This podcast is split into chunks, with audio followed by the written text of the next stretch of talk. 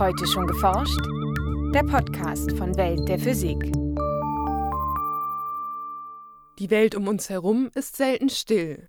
Nahezu überall bewegen sich Schallwellen durch die Luft und erzeugen mal mehr und mal weniger angenehme Töne in unseren Ohren. Wie Flugzeuge, Autos oder Musikinstrumente klingen, untersucht Steffen Marburg von der Technischen Universität München.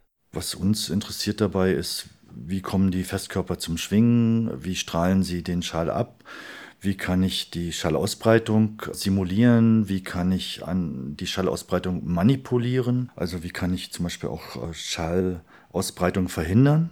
Einfachstes Beispiel sind immer die Schallschutzwände, die man an der Straße sieht.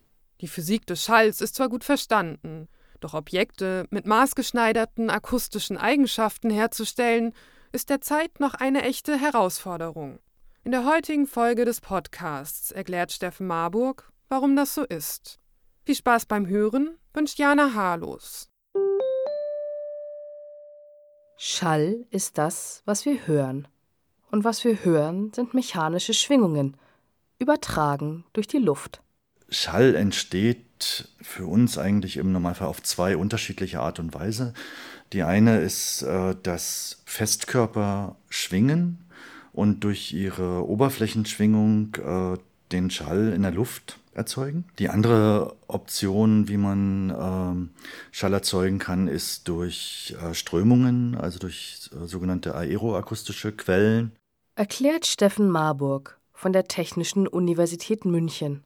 Wenn wir sprechen, wird beispielsweise ausströmende Luft durch unsere Stimmlippen in Schwingungen versetzt. Die Frequenz dieser Schwingungen bestimmt die Tonhöhe, die Stärke des Luftstroms dagegen die Lautstärke.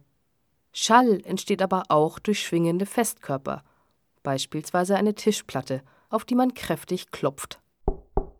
Diese Schwingungen setzen sich dann an der Oberfläche des äh, Tisches oder dieses Festkörpers in akustische Wellen fort.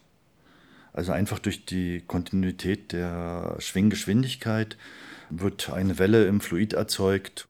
Das Fluid, von dem Steffen Marburg hier spricht, ist das Medium, in dem sich die Schallwellen ausbreiten.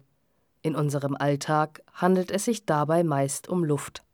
Schallwellen breiten sich darin in Form von Druck- und Dichteschwankungen aus, die schließlich vielleicht auch unsere Ohren erreichen. Vom Trommelfell eingefangen wird, das Trommelfell wird wieder zu Schwingungen angeregt, die werden über das Mittelohr ins Innenohr übertragen und im Innenohr, in der Cochlea, gibt es dann für jeden Frequenzbereich eine kleine Region, die angeregt wird und die über die Haarzellen das äh, Signal dann an den Hörnerv übergibt und ins Gehirn. Das menschliche Ohr kann Töne mit einer Frequenz zwischen 20 Hertz und 20.000 Hertz wahrnehmen.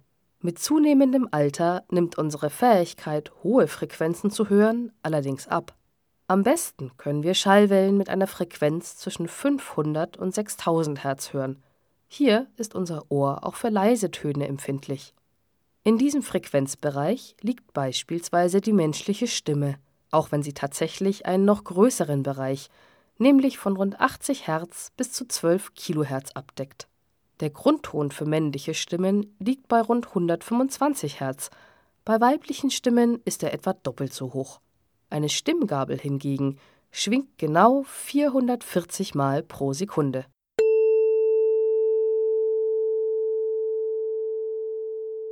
Und wenn man die Stimmgabel beispielsweise auf den Tisch stellt oder direkt an den Kopf hält, dann äh, wird diese Schwingungsform bei etwa 440 Hertz eben besonders äh, hervorgehoben. Und durch diese Schwingung, die eben bei 440 Hertz besonders stark ist, wird wieder über die Kontinuität der Schwinggeschwindigkeit eine Schallwelle in der Luft erzeugt. Eine Stimmgabel schwingt allerdings nicht ausschließlich mit einer Frequenz von 440 Hertz, es klingen auch weitere Töne mit. Neben dem Grundton, einem A, lassen sich dadurch auch Obertöne hören. Und das Obertonspektrum macht die Farbe des Klangs aus. Das heißt, wir können dann anhand des Obertonspektrums auch unterscheiden, um was für ein Instrument es sich handelt, woher der Ton kommt, obwohl der Grundton derselbe bleibt. Tatsächlich würde sich ein reines A, also eine Schallwelle mit einer Frequenz von genau 440 Hertz, für das menschliche Ohr eher langweilig oder bei längerer Dauer sogar störend anhören, nämlich so.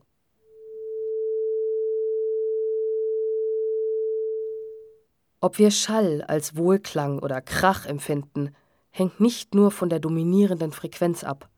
Das Geräusch eines Schlagbohrers der sich 440 Mal pro Sekunde dreht, gleicht beispielsweise nicht annähernd dem Klang einer Stimmgabel.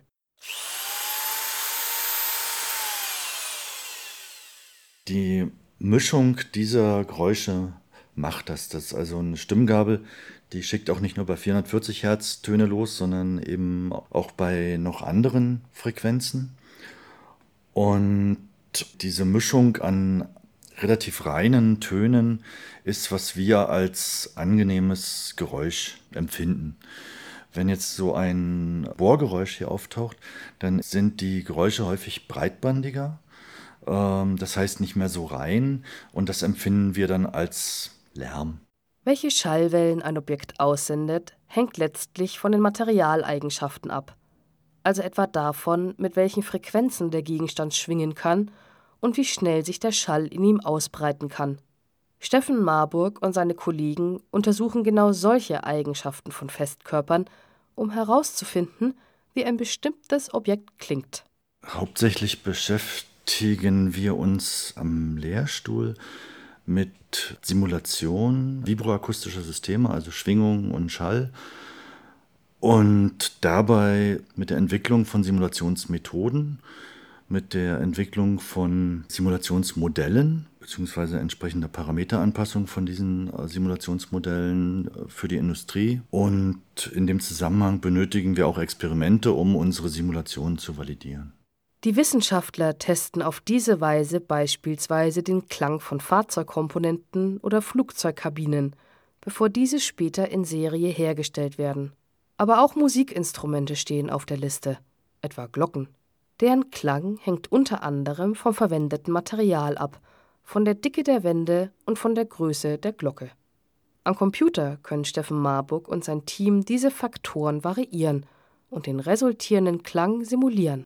Bei einer Glocke beispielsweise ist es so, dass der Grundton erst nach einer gewissen Weile das Regime übernimmt, dass zunächst ein äh, vergleichsweise hoher Ton das Regime bestimmt, aber der klingt schneller ab, weil es stärker gedämpft ist.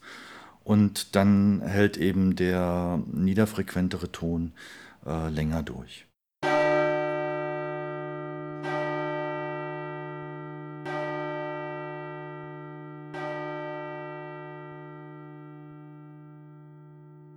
Eine Glocke ist ein vergleichsweise einfacher Klangkörper und lässt sich dadurch relativ exakt am Computer nachbilden. Bei komplexeren Objekten, etwa Flugzeuginnenräumen, Fahrzeugkomponenten oder Zugrädern, geben Simulationen die Realität zwar nicht exakt wieder, aber immerhin ausreichend, um sich für oder gegen den Bau eines Prototypen zu entscheiden. Wäre es daher nicht möglich, ein Objekt mit maßgeschneiderten Schalleigenschaften herzustellen? Ganz einfach. Kurz und knapp. Nein. Ob das in 50 Jahren gehen wird? Vielleicht. Weiß ich nicht.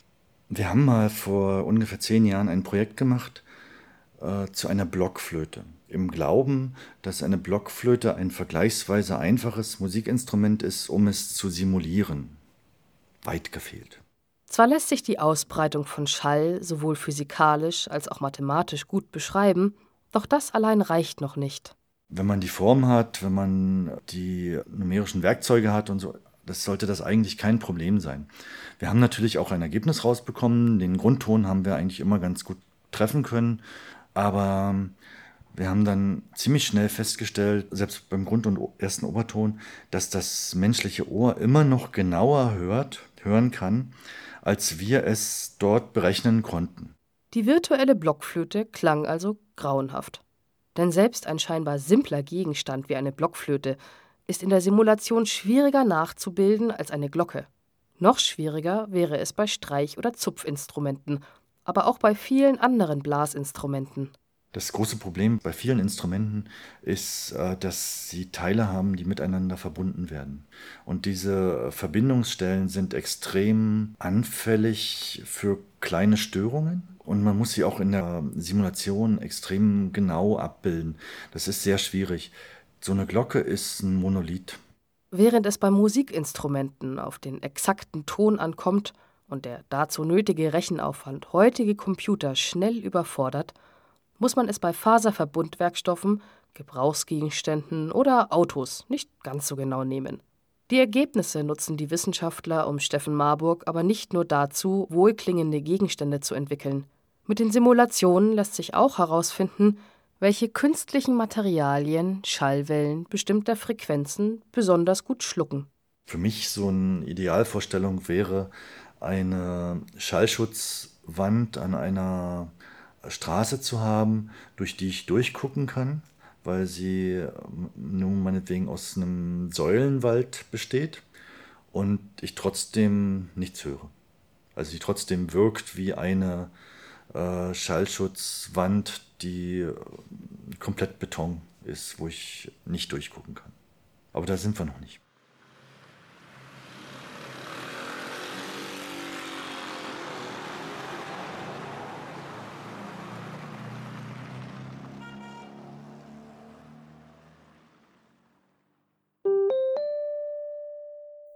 Ein Beitrag von Franziska Konitzer.